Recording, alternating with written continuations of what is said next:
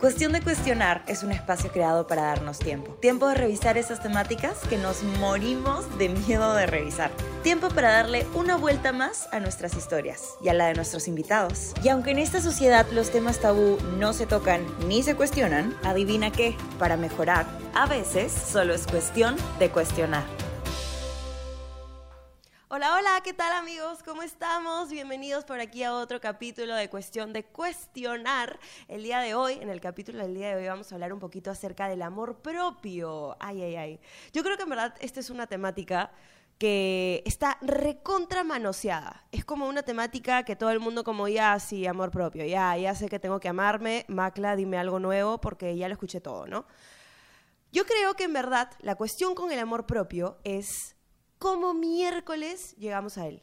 ¿Cómo miércoles se ve el amor propio? Porque nos dan tanta información acerca de eso, como les digo, está tan manoseado que es muy difícil saber cómo realmente se puede ver el amor propio.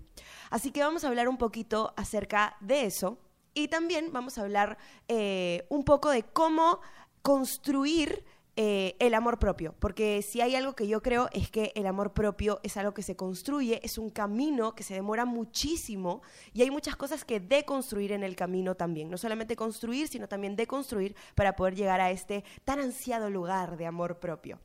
Empecemos por el comienzo. Yo creo que vivimos en una sociedad que nos enseñó a odiarnos. Vivimos en una sociedad que desde que somos chiquititos hicieron que en nuestra cabeza pensemos que no éramos suficientes. Nosotros nacimos siendo niños felices, que estaban conociendo su cuerpo, que no tenían noción de eh, qué era la gordura, qué era la belleza, qué era la fealdad. Éramos niños felices que se amaban, que se querían, que estaban descubriendo su cuerpo. Y de la nada vino la sociedad a decirnos, mira, este es el molde en el que debes encajar. Mira, así es como debe ser. ¿Y adivina qué?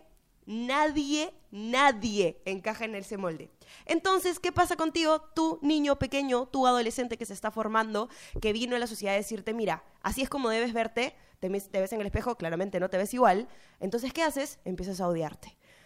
Entonces, nacimos con esto, crecimos en una sociedad que nos enseñó a odiarnos. ¿Cómo encaja el amor propio cuando crecimos en una sociedad que nos enseñó a odiarnos? Entonces creo que ahí viene el trabajo difícil, el trabajo que nosotros mismos tenemos que hacer.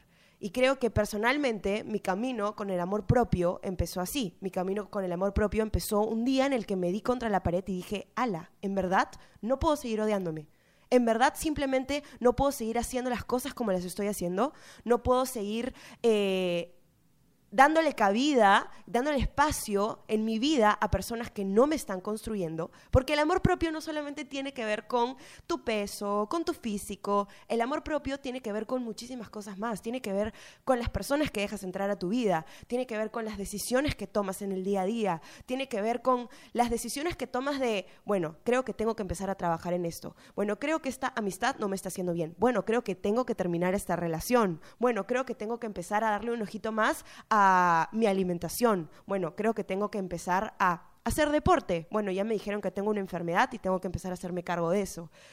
El amor propio se puede ver de muchas formas. Y si es que tú estás esperando la pólvora y que yo venga acá junto con mi invitada, que ya te voy a presentar en un ratito, a que yo venga y te diga, eh, bueno, esta es la fórmula exacta para el amor propio, esta es la pildorita que te tienes que tomar para tener amor propio. No, mi ciela. Eso sí que no, mi ciela. Así no funciona. Pero sí creo que te voy a poder dar herramientas para que tú vayas construyendo tu propio camino hacia el amor propio. Da, amor propio. Es algo que tú tienes que construir. Algo que se va a ver totalmente diferente en ti y en mí.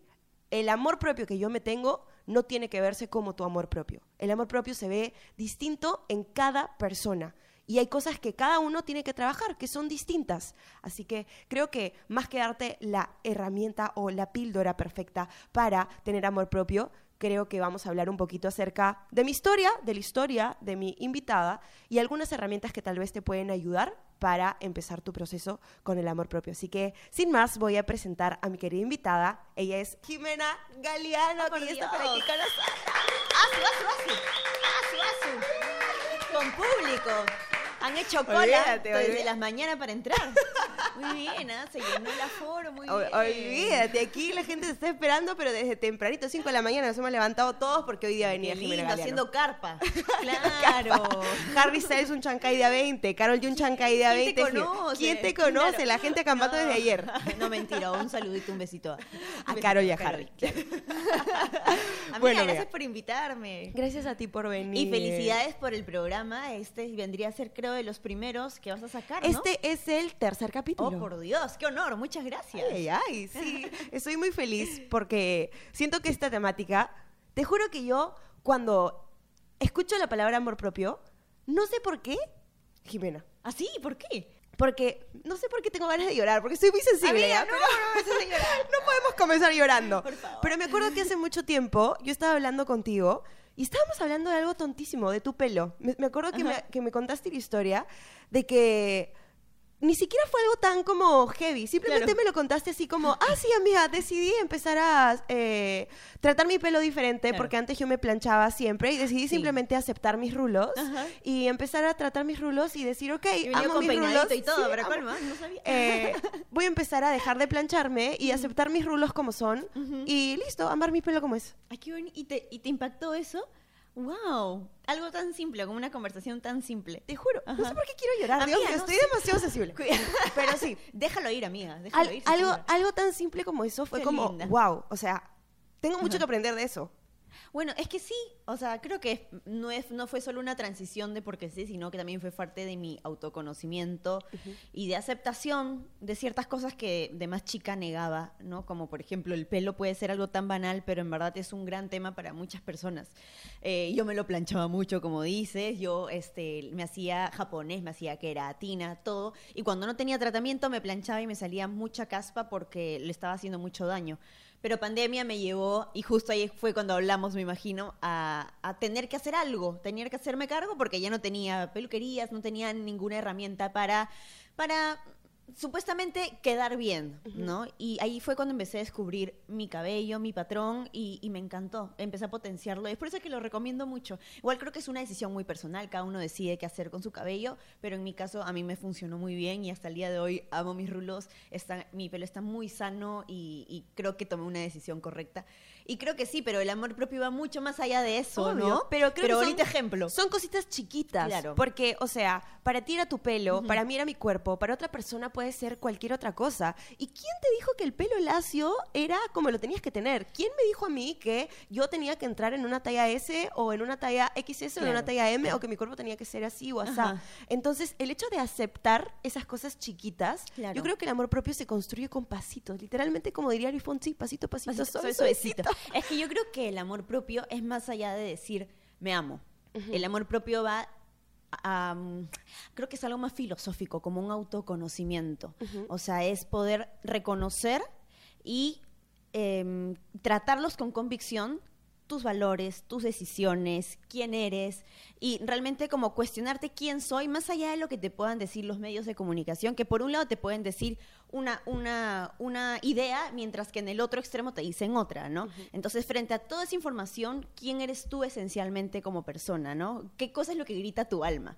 Entonces, al final, yo creo que se va a ver en lo externo esas cosas, como por ejemplo el cabello, ¿no? Yo, para poder llegar al lugar en el que estoy ahora, que también me falta mucho que aprender por la edad o por las experiencias, me he tomado el trabajo de cuestionarme muchas cosas sobre quién soy, cuáles son mis valores, qué busco, qué impacto quiero dejar, y no solo dejar este, esta idea de amor propio para mí, como un me amo y ya no, sino, ok, reconozco mi valor como persona, reconozco mi dignidad humana, entonces tengo que ser consciente de que las demás personas también tienen esta dignidad y este valor. Entonces, en base a mi experiencia, ¿cómo voy a tratar yo a los demás? Por ejemplo, yo creo que hay un mito del amor propio que he visto mucho en videos de TikTok en el que dicen el amor propio es muy solitario, pero en verdad yo creo que la soledad es una decisión. El amor propio no es que viene con soledad, el amor propio te ayuda a saber elegir a qué personas vas a tener alrededor tuyo, a tomar mejores decisiones con convicción. Creo que para mí esa es una palabra muy clave que he tenido en este proceso. Y este y tú eliges si estás solo o no estás solo. O sea, no es que necesariamente venga con que este el amor propio este necesariamente vas a ser una persona sola, ermitaña, porque porque nadie va a poder estar contigo. No, yo creo que eso viene más del ego y del miedo. Eh, y creo que hay muchos mitos y muchas cosas que te llevan a ese concepto de una manera más superficial, pero yo veo el amor propio como algo más trascendental. Reconocer tu valor, eh, llevar en alto tus valores, quién eres y como eres consciente de esto, tomas esta conciencia, pues también eres consciente de que otras personas son merecedoras de lo mismo que tú crees merecer. Y es por eso que creo que yo lo llevo a un nivel más de trascendencia, de impacto con el otro, porque creo que no hemos venido aquí simplemente para halagarnos y elogiarnos y hola, estoy linda, chao, me amo, bye. No, sino de qué manera podemos contribuirnos para que otros sientan lo que tú estás sintiendo también, ¿no? Porque en verdad qué bonito poder tener esta plenitud o, o ir este camino de felicidad de aceptar quién eres, de poder elegir con qué personas este, parar o, tener alrededor porque te suman, porque te hacen querer ser mejor persona. Y a veces no nos damos cuenta y hay personas que no se lo han cuestionado y, y quizás lo llevan más como, imagínate cuando la típica que la chica termina con el chico y el despecho, ¿no? De como, ah, ya, este, ya fue, se la pierde, jaja. Y es divertido cuando las amigas te dicen, ah, se la pierde, salud, a chupar. Pero si lo dejas ahí nomás, ¿no? Si no te pones a cuestionar como, ¿qué cosas has aprendido? ¿O qué personas crees que tú a partir de ahora quieres tener en tu vida? ¿O qué cosa puedes aprender de esta relación? ¿Qué te llevas de esta relación? Cositas así, no solo con los enamorados, las enamoradas, sino en tu familia, con tus amigos en sí. Y eso es parte del amor propio, ¿no? Claro que sí. Pero ¿sabes qué pasa? Yo pienso que es muy difícil llegar a cuestionarse de esa forma. Porque vivimos en automático. Y principalmente porque nos han enseñado a no cuestionarnos. Nos han enseñado a esto es la verdad absoluta, simplemente síguela. Nos han enseñado a estas son las reglas, así es como debes vivirlas Claro. y listo. Y empezamos a vivir en piloto automático hasta que en la vida pasan cosas que nos hacen chocarnos contra la pared y darnos cuenta como, oye, ese no es el camino o no es el camino para mí. Entonces, creo que es muy difícil llegar, como dices, para poder llegar al, al- al amor propio, hay mucho autoconocimiento, hay mucho de cuestionarse para poder llegar ahí, pero siento que tenemos que ir un pasito antes. Sí, totalmente. O sea, no es que tienes la respuesta de la noche a la mañana, pero Para creo que un gran paso es empezar a cuestionarte cosas chiquititas. Y en verdad, yo creo que hoy en día tenemos información de todos lados, ¿ah? De una idea, de otra y de otra. O sea, hay un montón de información porque está al alcance para recibir. Entonces, con tanto bombardeo de información, uno tiene que aprender a saber elegir qué cosa es lo que va contigo, ¿no? Con tu esencia. Entonces, es totalmente. Yo no, no es que yo llegue en este, al lugar en el que estoy ahora porque un día me desperté y ya, ¿no? Yo he pasado por muchos errores, muchas experiencias, he tomado malas decisiones, he tomado buenas decisiones, o al momento he tomado eh, decisiones impulsivas que pensaba que eran las correctas y luego digo, no, quizás no, o quizás pensaba que no eran las correctas y luego digo, fue lo correcto porque me llevó al lugar en el que estoy ahora, ¿no? En mis relaciones me han enseñado muchísimo. Creo que para mí eh, un factor muy importante porque creo que cada uno tiene en su camino eh, un proceso distinto. Obvio. En mi caso, las relaciones que he tenido como enamorada me han ayudado muchísimo a entender qué cosa es lo que creo merecer y qué puedo ya dar yo como persona en una relación, porque no solamente el amor propio es decir, no merezco esto, no merezco esto, sino cómo puedo ser yo una mejor persona con las demás personas, ¿no? Con los demás. Entonces, a mí, para mí ha sido muy clave el tema de las relaciones, porque me ha llegado a enseñarme a mí misma cuál es el tipo de pareja que quiero ser para mi pareja, ¿no? Y a la vez, qué cosa es lo que yo quiero recibir porque sé lo que merezco, ¿no? Y para mí ha sido muy clave eso porque me ha enseñado de compromiso, me ha enseñado de convicción, me ha enseñado este, de apreciación, me ha enseñado eh, de respeto, me ha enseñado de... Ah, creo que muchas, muchos más valores que podría decir, este, pero ese ha sido mi camino en tanto relaciones eh, interpersonales y también eh, autoaceptación del físico, ¿no? Por ejemplo, el cabello, también el tema del cuerpo en algún momento ha sido un tema para mí y hasta lo sigue siendo, o sea, no es que uno tiene las respuestas y ya, sino que va acumulando herramientas para cuando se presenten eventos más complicados, tú puedas tener como una base hacia dónde voltear y poder solucionarlos y tomar mejores decisiones y validar lo que estás sintiendo, ¿no? A veces también es como que ya, me siento mal, ¿no? Me molesta esto o esto me ha pasado y me ha dado celos, imagínate, o me molesta cómo se ve hoy día mi cuerpo, ¿no? Porque somos humanos, vamos a sentir dolor, inseguridad. El amor propio no es que te va a quitar ya todos estos dolores y estos malos pensamientos que quizás no te sumen, ¿no? Sino que te va a ayudar a tener herramientas para afrontarlos y tomar mejores decisiones eventualmente. Eso me parece súper importante. Lo que acabas de decir era un tema que sí o sí quería, te quería tocar, y es que el amor propio no se ve como que te amas y que todos los días te vas a ver al espejo y te vas a besar y vas a decir, ala, soy hermosa y perfecta. No, el amor propio no se ve así. Y qué importante es tener herramientas, como tú dices, para poder afrontar ese tipo de cosas, esos pensamientos que llegan a nosotros. Los pensamientos, gente, no se pueden controlar. El pensamiento llega a ti. El pensamiento es como algo que viene y simplemente se inserta en tu cabeza y lo que tú tienes que hacer es buscar herramientas para poder analizar ese pensamiento, ver de dónde viene, si es que te sirve, ver de qué manera te sirve o si no, votarlo. Por ejemplo, eh, a veces pueden venir a nosotros pensamientos que no son nuestros. Entonces, como no son nuestros, como vinieron, se van. Por ejemplo, pensamientos como, pongamos el, el- el ejemplo del, del cabello o del cuerpo. El tú pensabas, tal vez, que lo mejor y como tu pelo tenía que ser era ser lacio. Claro. Yo pensaba que mi cuerpo tenía que ser así o asá. Entonces, ese pensamiento no era un pensamiento mío. Yo vine acá al mundo una niña que amaba su cuerpo y que no tenía idea de qué cosa era eh, un cuerpo gordo, un cuerpo flaco, un cuerpo lindo, un cuerpo feo, según, entre comillas, lo que dice la sociedad. Entonces, es un pensamiento que no era mío. Es un pensamiento que aprendí en el camino. Y lo más chévere es que cuando tú te das cuenta que hay pensamientos que no son tuyos, dices, ok, si no es mío, lo puedo desaprender. Ok, Claro, si no es lo mío, suelto. lo puedo soltar, lo puedo mandar de vuelta. Entonces, creo que para mí una herramienta que me ayudó muchísimo es darme cuenta que podía desaprender cosas que yo tomaba como verdades absolutas. Claro. Y que analizando eh, las cosas que yo pensaba, podía darme cuenta si me servían a mí o no me servían, si es que eran mías o no eran mías. ¿Y para qué? Preguntarte para qué. ¿Para qué me voy a aferrar a ese pensamiento? Es como crearte un filtro interno. Imagínate como si fueras una cafetera, ¿no? Donde va a pasar el cafecito pasado y aquí tienes un filtro en el cerebro. Entonces va entrando la información y los residuos, lo que no te va a servir, se va quedando ahí en ese filtro y lo demás lo dejas pasar, ¿no? De lo que te dan, la información que te dan, tú ves ya, ¿de qué me sirve, ¿no? ¿Qué cosa de todo esto que me han dado me sirve y puedo aprovecharlo? Entonces eliges eso y es cuestión de perspectiva. Al final es como tú dices, sea, nadie te puede decir qué perspectiva tomar, porque solo tú sabes quién eres, solo tú conoces tus valores, lo que te importa a ti, entonces tú le vas a dar la perspectiva que esperas que sea la mejor. Entonces, como darnos ese poder, ¿no? El poder de darle perspectiva a los eventos que, que nos ocurren, a los estímulos que tenemos.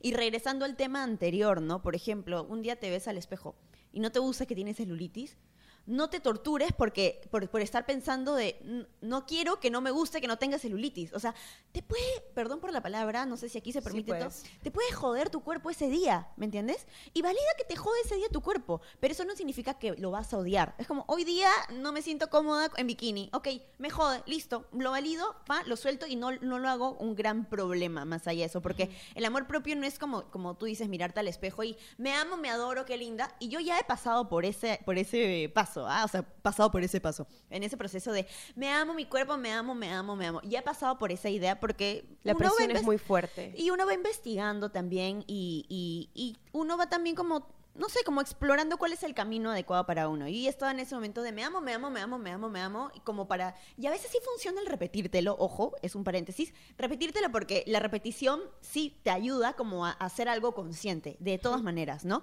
Pero yo ya pasé en ese momento en el que solamente tenía que decir me amo, me amo, me amo, pero ahora yo soy un, estoy más en una idea de conciencia, como soy consciente de que hoy no me gusta esto, pero no va a determinar quién soy, porque lo demás es accidental, o sea, quién soy, mi esencia es una, ¿no? Entonces, hoy puede que me guste, hoy puede que no me guste, pero no me hago un problema, ¿no? Creo que es más, más que un ponte body positivity, es un body neutrality. Neutrality. Yo también Ajá. soy de esa corriente 100%. Voy Sí, neutrality es toda que- la vida. Es que creo que es una, es una idea más humana.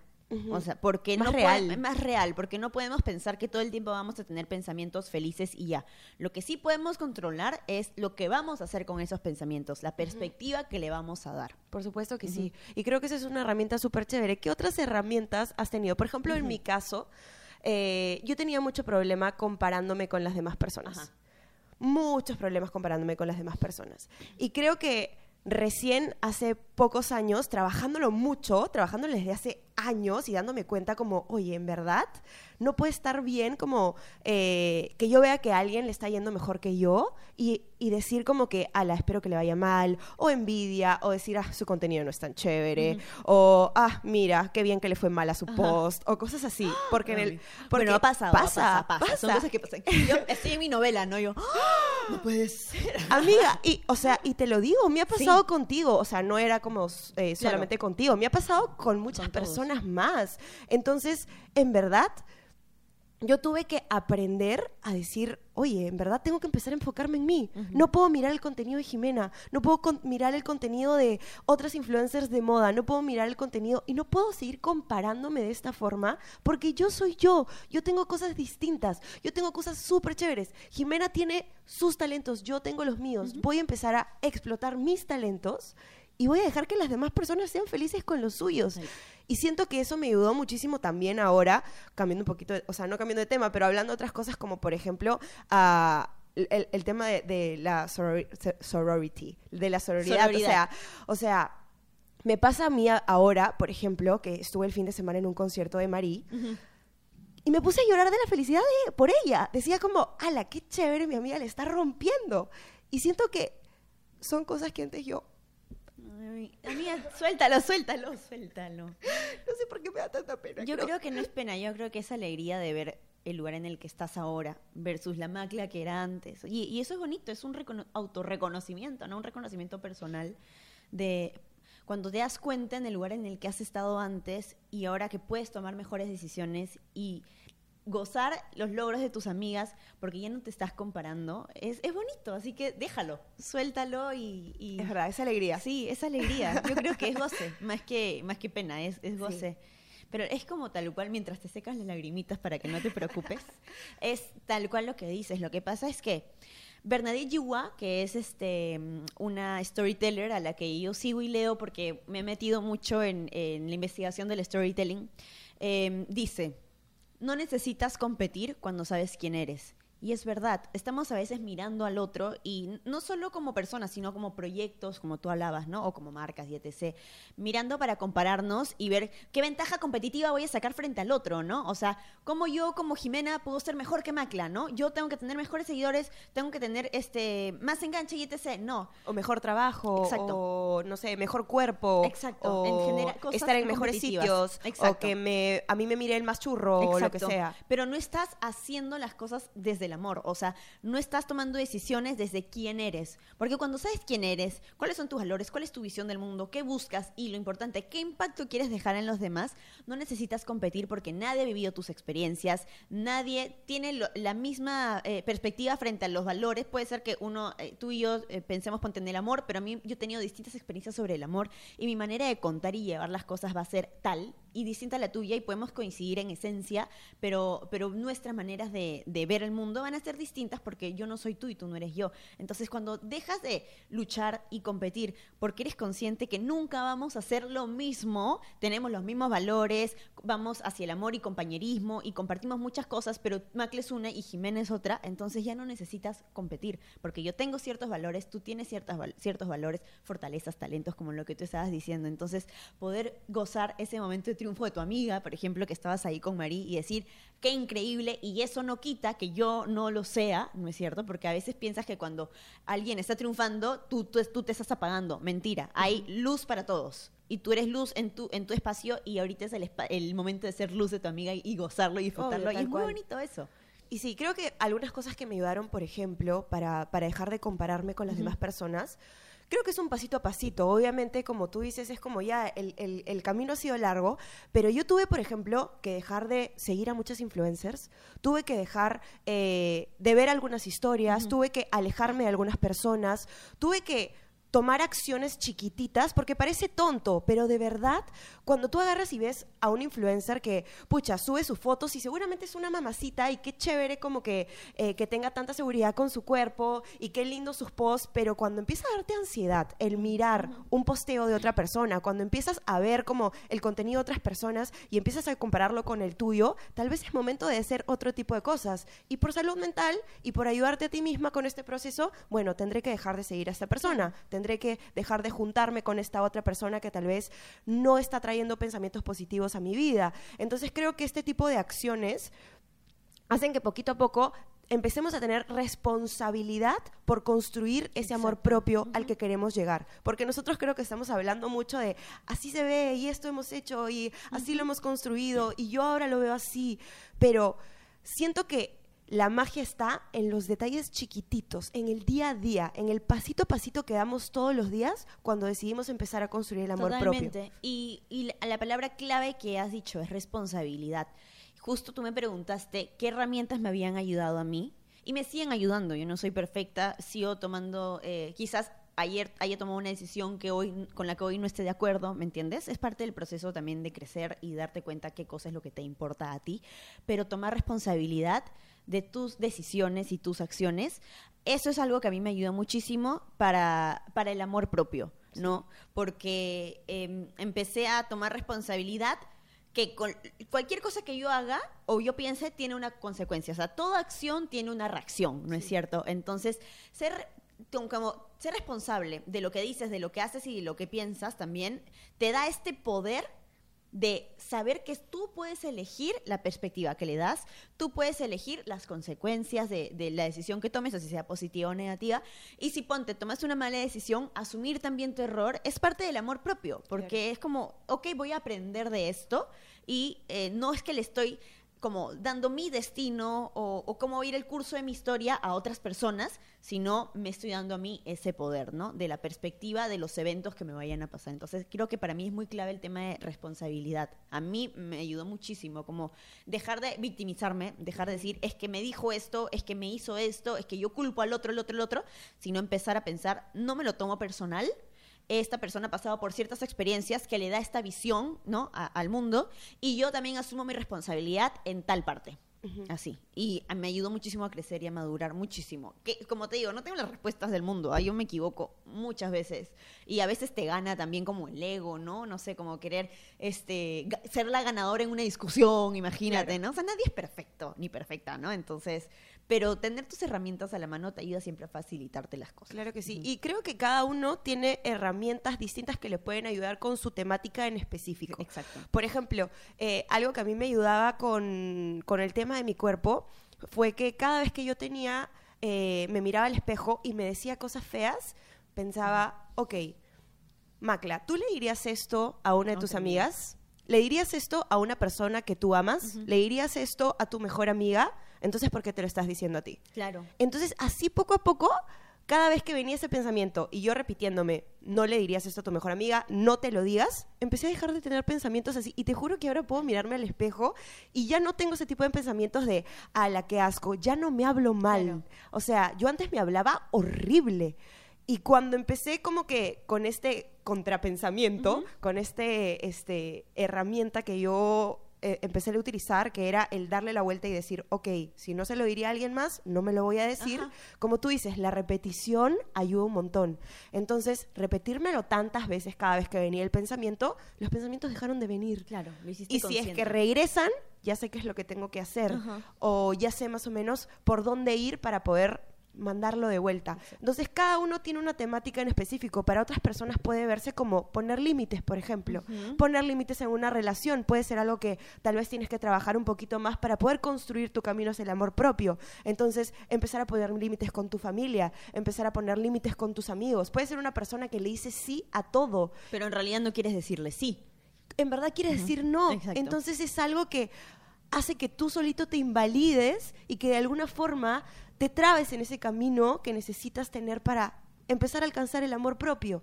Entonces, creo que el amor propio puede verse distinto para muchas personas de distintas maneras. Totalmente. Y las herramientas son distintas. Exacto, es que es tan personal el camino de cada uno. Por ejemplo, hablando el, el- el tema de compararte en redes sociales, a mí también me ha pasado que yo me comparaba con chicas, hasta que un momento realmente me- en, algún, en alguna situación me puso mal el compararme con una persona. Te enferma. Te enferma porque el pensamiento le das vuelta, le das vuelta, te genera ansiedad, te- sientes algo en el pecho, incluso ya, ya no es solamente este, mental, sino que llega a ser físico, ¿no?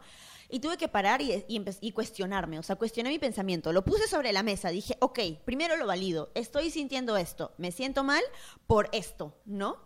¿y por qué? O sea, ¿por qué, ¿por qué me hace tanto ruido esto? Y empecé a ver, en vez de pensar por qué esta chica es así, así, así, dije, ¿qué cosa es lo que me gusta de esta persona? Y dije, ah, es que es, tiene esto que me gusta y tiene lo otro. Entonces empecé a darme cuenta es que tenía valores o cosas a las que yo quería aspirar o me reflejaban a mí. Y dije, ah, claro, entonces yo me estoy comparando con ella porque es algo que yo quisiera tener.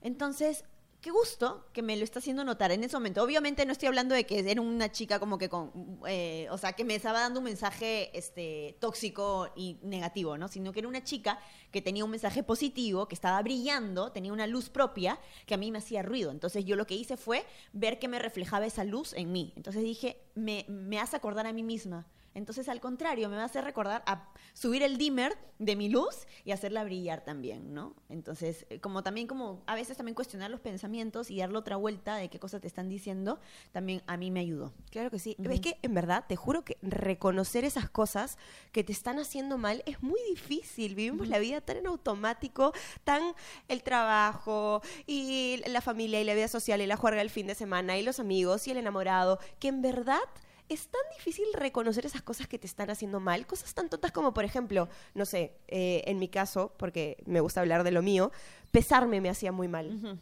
pesarme repetitivamente, pesarme cada semana, pesarme cada dos semanas, pesarme es algo que yo ya casi no hago. Claro, entonces, era ¿por qué lo, ¿para qué lo hago si me hace mal? Exacto. Pero reconocer eso es como, ¿cómo llegas a ese nivel de poder reconocer esas cosas que te hacen mal? Porque es como, es difícil, como te decía, la sociedad nos ha enseñado a simplemente vivir la vida en piloto automático y no cuestionarnos las cosas.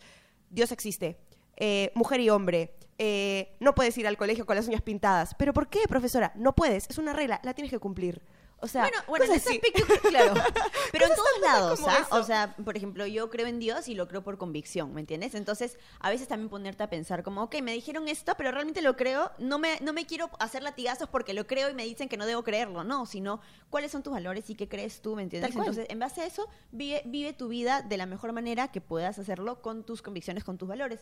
Es así, entonces, como te digo, te, te dan información por todos lados, porque ahora hay más información al alcance y lo, lo que nadie te va a decir es tu esencia. Entonces, ¿qué cosa es lo que te pone a ti cómodo, no? ¿Cuáles son tus límites? Y, algo que estabas diciendo que me parecía muy importante y se me olvidó. Ahorita regresará.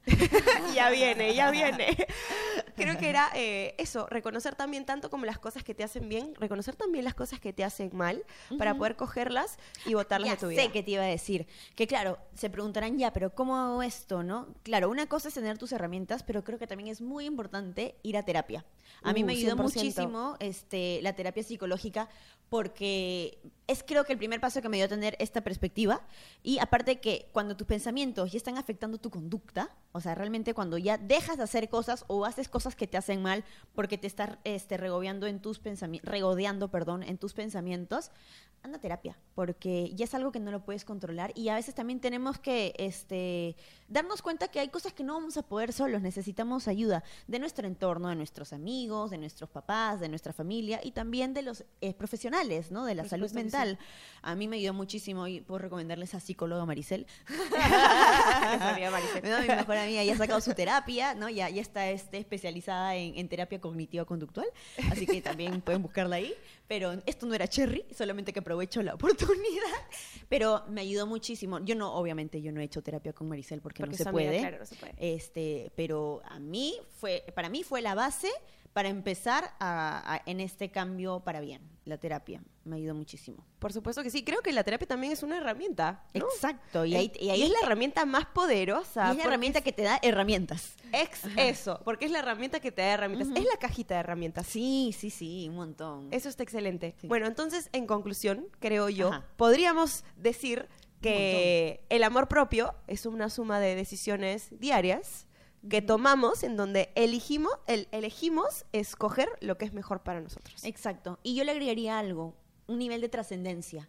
Como el amor propio no es solo para ti, el amor propio es reconocer ese valor y tomar mejores decisiones eh, em, con convicción y reconoces que si tú vales esta cantidad, la otra persona también lo vale. Entonces es también reconocer el valor en el otro, porque todo es un reflejo y al final nos vamos a juntar con quienes resuenen con nosotros, ¿no? Y esa es la idea, ¿no? Como empezar a elegir, empezar a elegir mejores personas alrededor de nosotros que nos sumen y que nos traten con respeto, así como nosotros los tratamos con respeto, porque reconocemos esa dignidad en nosotros. Claro que sí, me encanta.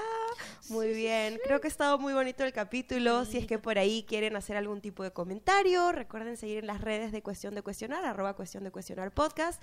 Tenemos ya un par de capítulos subidos, eh, están muy, muy chéveres, se vienen capítulos muy bonitos también.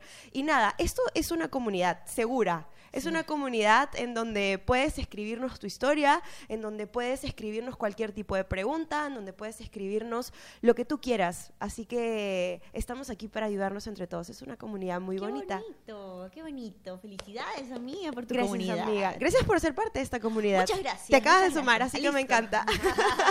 gracias por venir, Jime. Y nada, ya nos vemos en el próximo capítulo. Chau, chau. Qué lindo.